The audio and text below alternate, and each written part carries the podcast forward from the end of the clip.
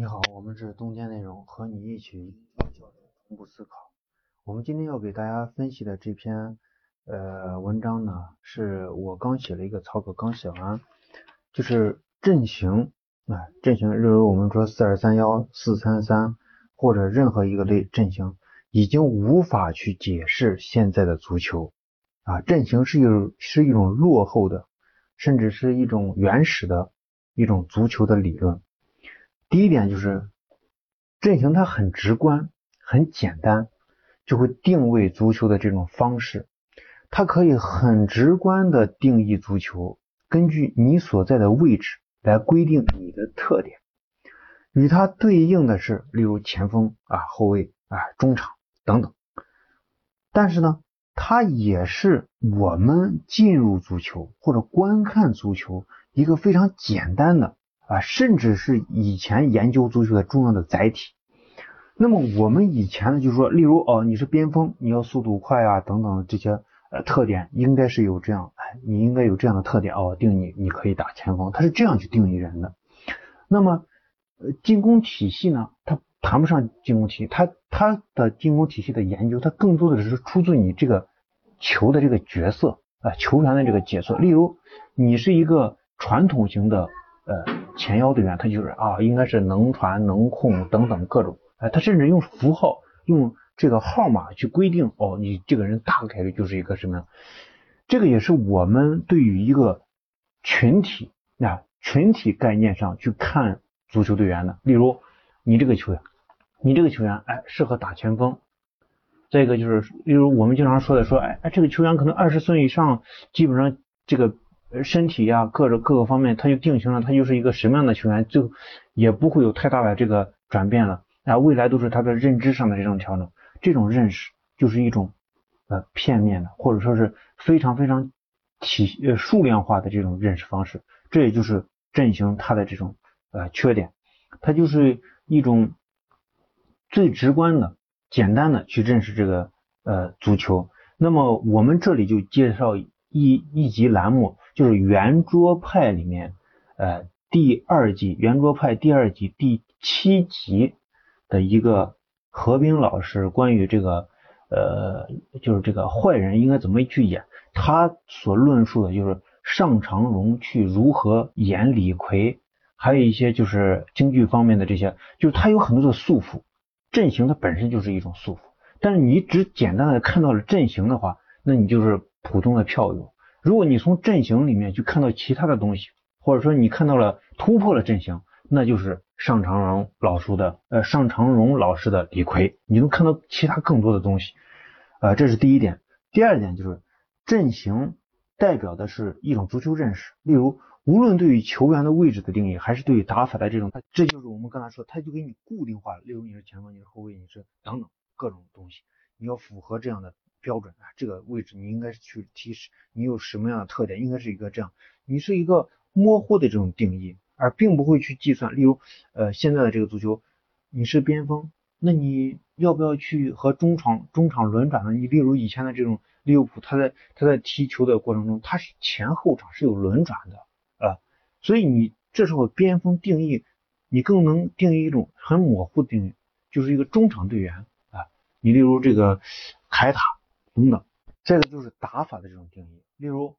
我们在以前这个说这个温格带的这个呃阿森纳的时候，例如我的左路进攻，哎，我这是三两到三人的集体的小配合形成突破，但你具体的线路是什么呀？需不需要后场的这种支援呢？支援以什么样的方式去进行呢？这些东西哦都不会去研究这些这些东西哦。例如我上一个卡索拉，我上一个。拉姆塞，或者说上我上一个守要上一个科奎林等等，是这样去使用。说这个人大概率就是一个哦，他是一个防守型的中场，或者他是一个呃呃核心中场十号位的中场等等，是这样去笼统的定义。而现在的这个呃阵型，就是现在的这个踢法阵型没办法去解释。第三呢，就是现代足球已经极大的改变了足球，尤其是瓜迪奥拉和穆里尼奥对于克鲁伊夫空间理论的这种。发扬啊，闪示阵型对于比赛，尤其是进攻的解释力是持续的下降。例如，我们很多的这个在看球的时候，有的解说会说，啊，进攻时阵型会发生怎样的变化？会从四三幺二变成四三三，变成四二三幺等等各种变化。也就是说，他在不断的变换条件，他在不断的把自己的这种阵型的这种认识理论，不断的去加强这种条件。这里面要推荐给大家，就是经济学经济解释的，就是张五常教授写的经济解释的卷一科学说需求里面有一个关于理论，哎，如何去认识理论？如果你在理论上不断的加条件的时候，也就是说你这个理论是解释力很匮乏的，就是没办法去解释真正的这种现象，没办法利用。最终的结果是你理论根本就不存在，你只是因为你在说。四二三幺变成四三三，变成四三幺二，变成等等这些体系在变化过程中，你其实是一种现象，你在不断的说现象，现象永远都不可能成为理论，理论会把握大多数现象的一种抓手，而不是真正的理论。你看到了很多次它们的位置位置在哪，是一种现象，而不是理论，它没有解释力。第四点，我们要说，瓜迪奥拉和穆里尼奥对于足球的认识，不是简单的演练阵型或者简单的这个战术，而是一种理念原则传达与传传授啊。对于有球和无球过程中球场空间的即时把握，其实，在教会球员对于空间的，就是不断的在教会球员对于空间的这种认识，只是他们的出发点不同。一个就是瓜迪奥拉将整体球队建立在进攻上的瓜迪奥拉的这个体系，他就是主要是创造和进入空间。那么他的这个舰队的这种思想，他就需要大量的这种进攻型的，哎，技战术有非常优良的这种拿球能力的这种这样的人员，因为你要创造空间，那肯定需要大量的技术。不断的去传导，稳定的输出，稳定的这种粘球粘球能力或者传球能力这种输出，这个就是进入空间，这是人这个这个球员的这种机敏。你例如这个热苏斯将要和这个阿根廷队，哎，阿根廷巴西队和阿根廷明天要明天还是后天这两天要踢球。那么热苏斯曾经是在内锋回撤接球非常表现非常好，但是由于哎球队的阵型的变化。也就是高位快速传切，这是我们这个足球战术里面的这个呃分析的这种这个赛季的这种呃战术。热苏斯立刻就立刻就无法去调整出来，他只是表示他能够内锋回撤接球要比阿圭罗强，但是要论综合能力，要这种呃在战术不断变革新过程中是很快的这种调整能力，他不如热苏斯。而且阿圭罗曾经也说过，热苏斯能让瓜帅看中，二零一六到一七赛季，二二零一七到一八赛季能被瓜中选，瓜帅使用，甚至是主力首发，把他压在替补席上，是有他的道理的。这就是阿圭罗他自己寻求改变的开始。那么阿圭罗改变以后，二零一八到一九赛季，阿圭罗变成了金靴，就是这样的。那么穆里尼奥这边，他是一个将整个球队建立在防守上的一个体系。它的体系更强调是占有和留存空间。那它占有空间更多的是体现它的防守。这就是说我基点是在防守，我首先把握哦，我这个球队首先是应该做好防守，你不能击败我。它是一个这样的思维方式。那么留存空间就是说我回收以后，我前面留存了大量的空间，你的背后都是我进攻的这种区域啊，是这样一个舰队的思想。那么你要说。这两这两种建队思想，他使用了不同样的球员。例如，瓜迪奥拉选择的球员就是非常的有，哎呀，甚至前场全是十号位的球员。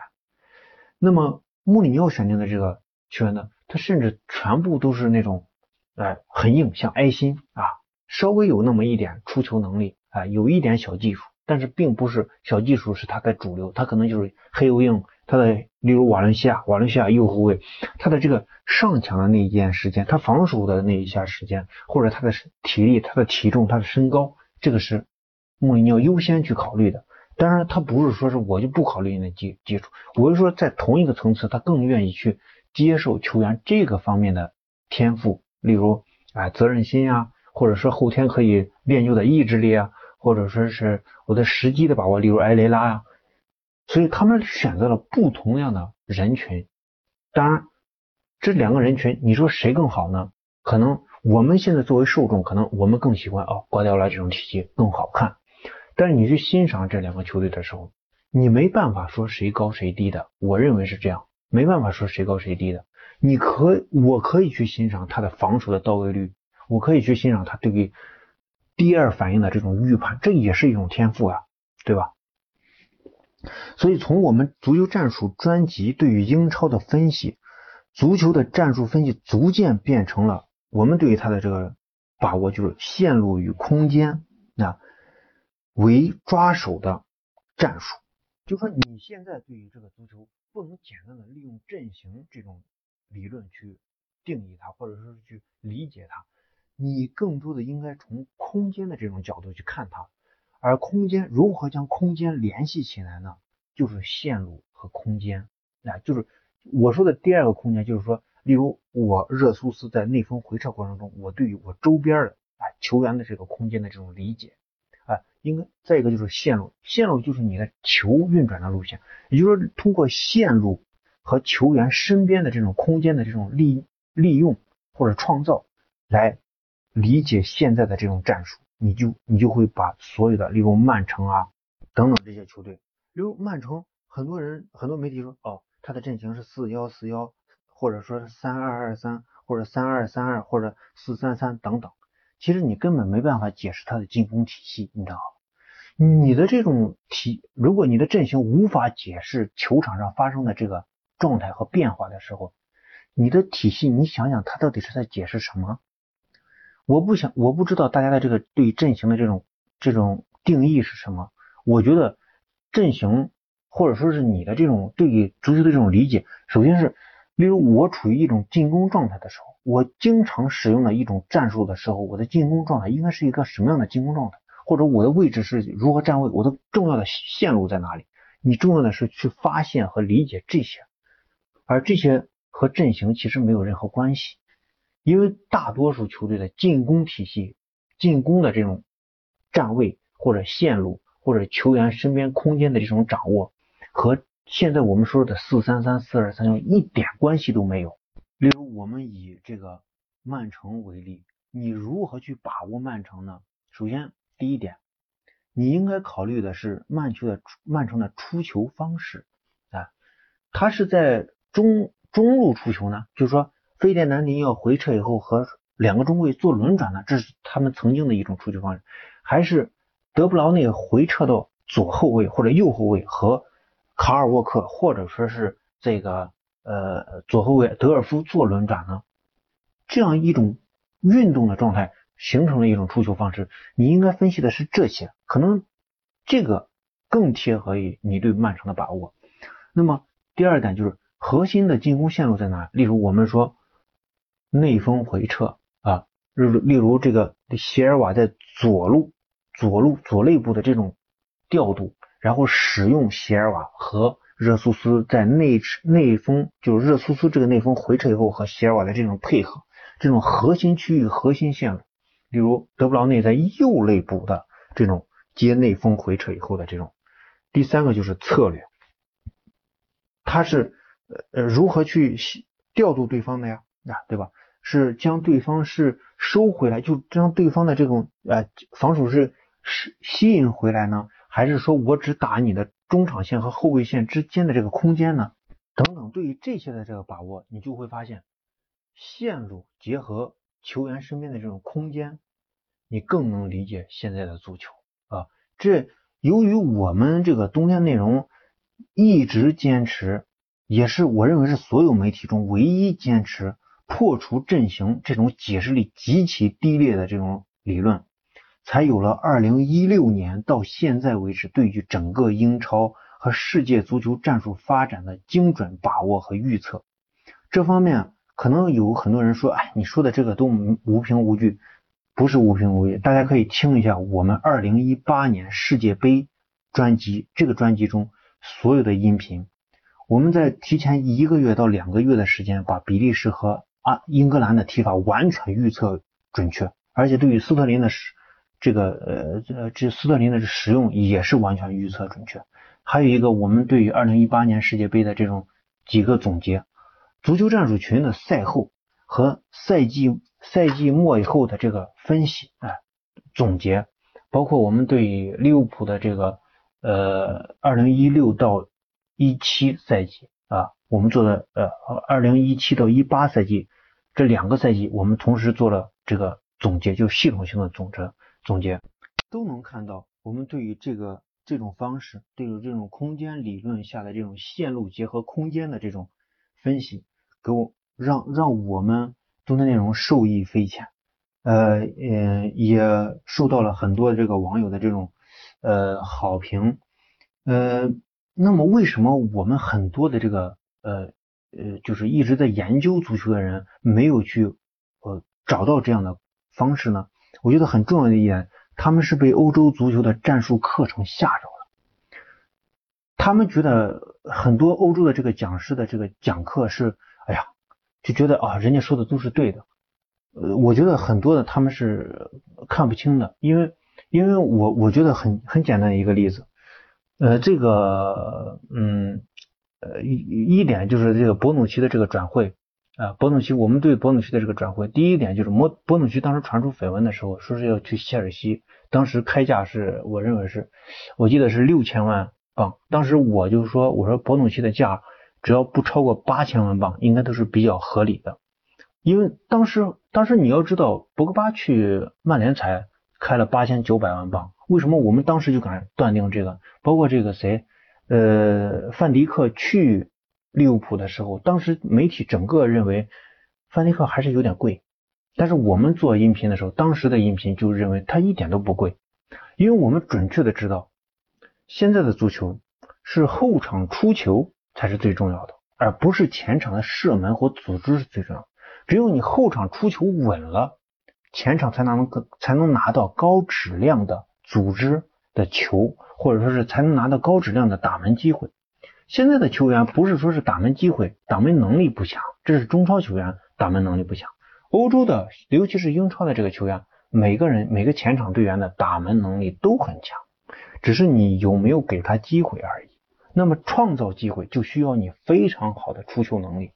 那么这个出球能力很多时候都是后腰和后卫去完成，尤其是中卫去完成。那么谁具有这样的能力呢？显然，范迪克、显然博努奇都具有这样的能力，那么涨价是必然的。所以，这个就是我们背后的这个战术的这种支持。还有一个，我们就是觉得，就是呃，很多的这个教练，尤尤其我不喜欢我们一个哥们跟我说的，不要用你的爱好去挑战别人的专业，并不是。我认为很多时候，很有有些时候也并不是这样，因为。他的身份，他的专业会耽误他，他的专业会告诉他我很专业，不断的暗示他很专业。但如果他不去研究，不去去不断的去更新他的理念的话，他很快就会被他专他的专业所耽误。所以冬天内容和你和你一起与英超教练同步思考这个口号绝不是闹着玩的，绝不是说说而已的。我觉得只有冬天内容才是最专业、最前瞻的分析。还是那句话，和你一起英超教练同步思考。欢迎关注我们的微信公众号“冬天内容”和微信 “little guy 八八”，也欢迎大家加入我们的足球战术群，竞选享福利，在西安帕帕亚意大利西餐厅南门店吃饭半价。谢谢大家。